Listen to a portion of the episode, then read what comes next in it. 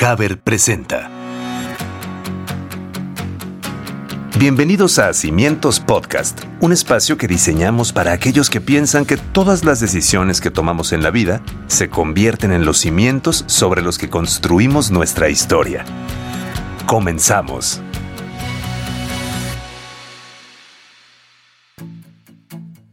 Hola, ¿qué tal amigos, amigas? Me da mucho gusto encontrarles nuevamente en un episodio de Cimientos Podcast. Yo soy Pablo y de verdad es un placer platicar con ustedes una vez más y poder seguir contando con su apoyo en este espacio. Quiero recordarte que nos puedes encontrar en nuestras redes sociales, en Facebook e Instagram como Cimientos Podcast, en Twitter como Cimientos Pod. Escríbenos si tienes alguna duda de nuestros episodios pasados o si te gustaría conocer más sobre un tema en especial. Recuerda que también puedes suscribirte a nuestro canal de YouTube para encontrar todos nuestros episodios.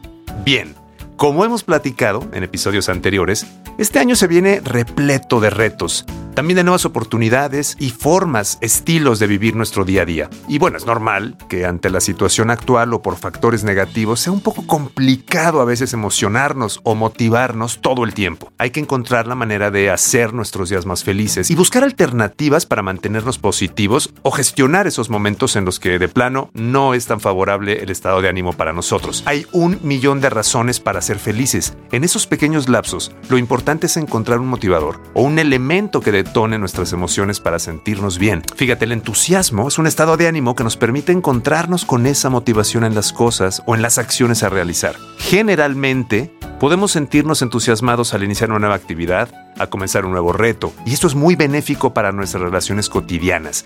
En el episodio de hoy tenemos información que estoy seguro te va a resultar muy valiosa porque con las herramientas y las reflexiones sobre este tema de la motivación, con nuestra invitada, la psicóloga Paulina González, vamos a darte un panorama que esperamos te ayude mucho en tu día a día. Le doy la bienvenida a la doctora Paulina González. Muchas gracias a ustedes, estoy muy contenta de platicar un ratito con con ustedes sobre este tema tan interesante. Tienes razón, es muy interesante, Paulina, y de hecho me gustaría empezar con una pregunta que nos hicieron llegar por redes sociales sobre el Blue Monday, lunes triste.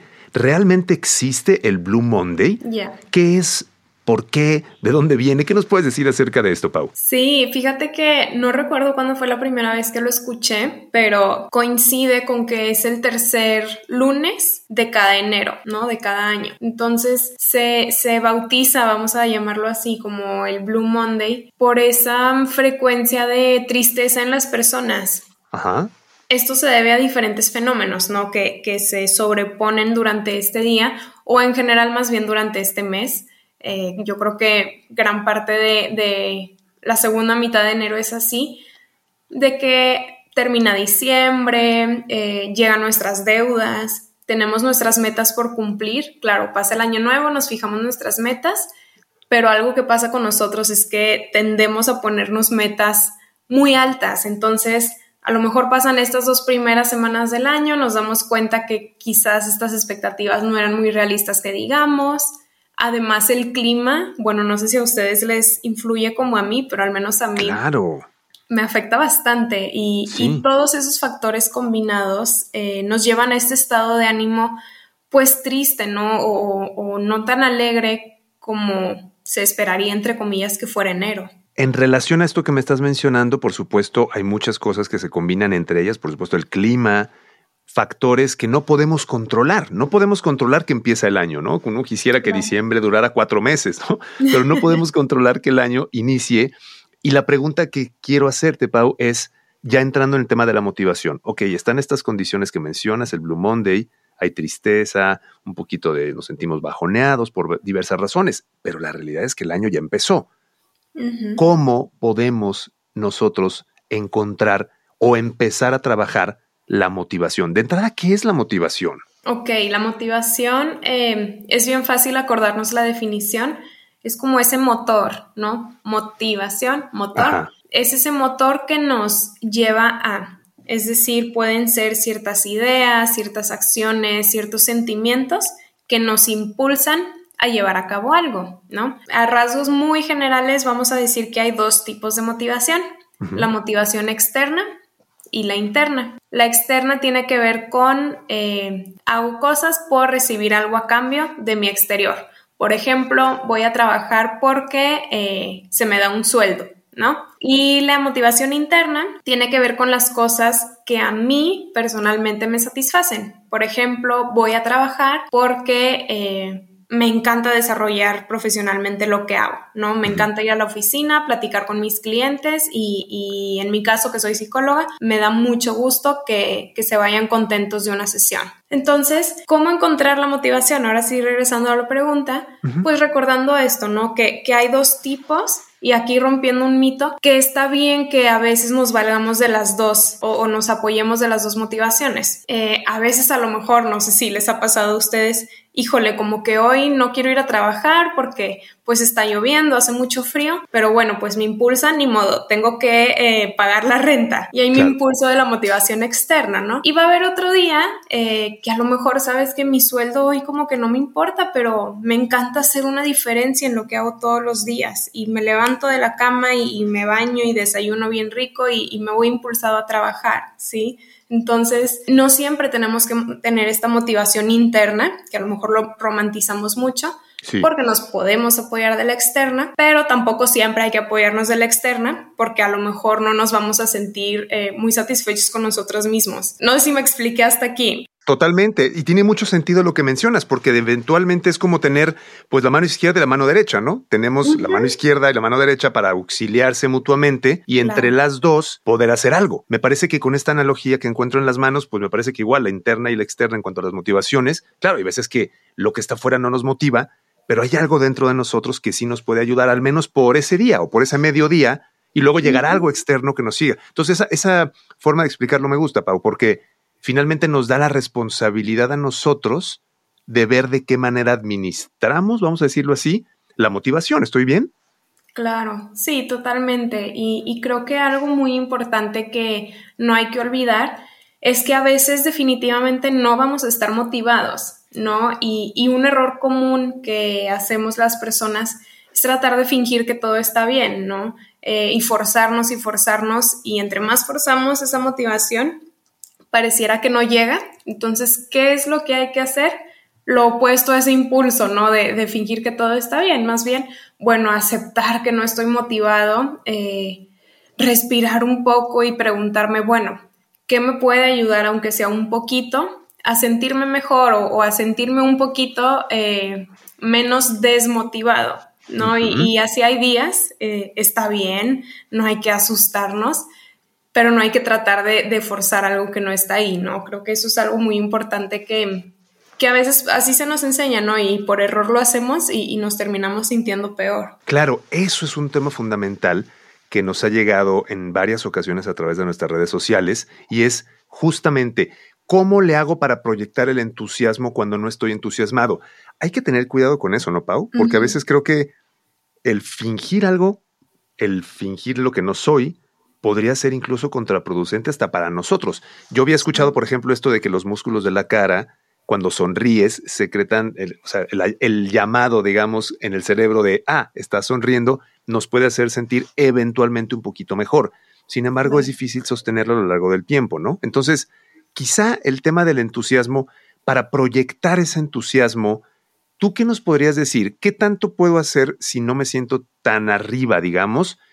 Me acepto como soy, espero un poco. ¿Qué podemos hacer ahí, Pau? Uy, yo creo que, y me encanta esta pregunta, yo creo que la respuesta en una sola palabra podríamos resumirla como acompañarnos a nosotros mismos y algo que funciona mucho es enfocarme en las pequeñas cosas, ¿no? O en los pequeños detalles.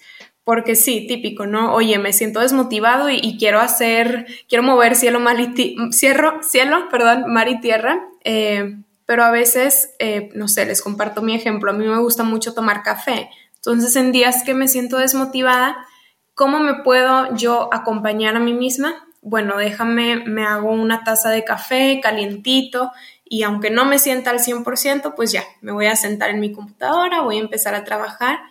Y como me estoy tomando esa, esa taza de café, bien chistoso, como un pequeñito detalle tan ordinario, pues puede hacer un cambio extraordinario, ¿no? Em, ¿Qué otra cosa puede ser? A mí me gusta mucho utilizar los sentidos porque son muy fáciles de recordar, ¿no? La vista, el olfato, el tacto. Entonces, bueno, a lo mejor en un día de invierno, como les decíamos, el clima nos puede llegar a afectar. bueno, me voy a poner, aprovechando mi sentido del tacto, eh, esta sudadera que para mí es muy cómoda y, cada vez que me la pongo siento que es como un abrazo para mí, ¿no? Entonces, poco a poco irme acompañando en estos pequeños detalles. ¿Y cómo podemos proyectarlo? Eh, yo creo que siendo honestos, ¿no? A lo mejor con nuestras personas de confianza sí podemos decirle, cuando nos preguntan, oye, ¿cómo estás? Nuestra respuesta automática es bien.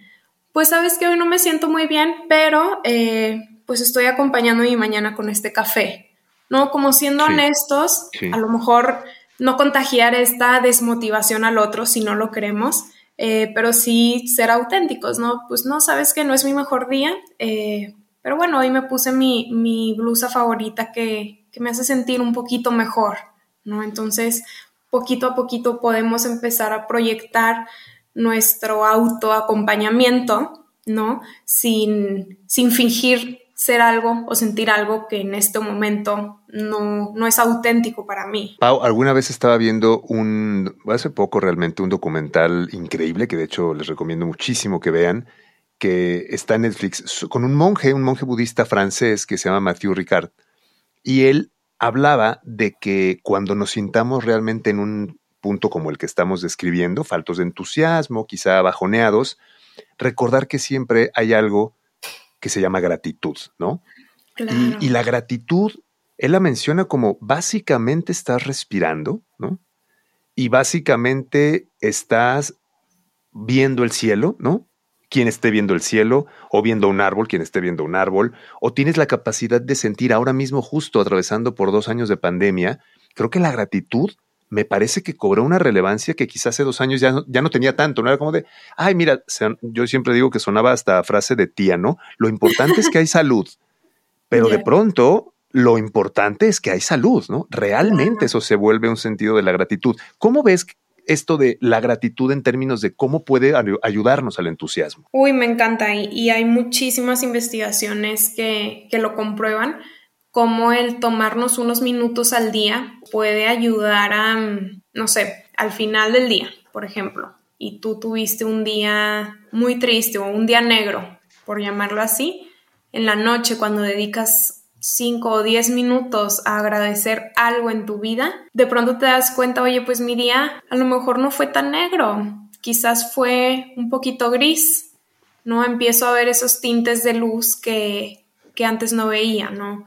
Y, creo que esto de la gratitud y, justo en, este, en estos años tan extraños de pandemia, pues se han vuelto muy, se ha vuelto una herramienta muy útil, ¿no? Porque ahora apreciamos muchas cosas que quizás antes dábamos por sentado, ¿no? Justo me encantó esto que dices de, de, la salud. Oye, es verdad, ahora tener salud se siente como un gran alivio y antes a lo mejor era algo muy cotidiano, ¿no?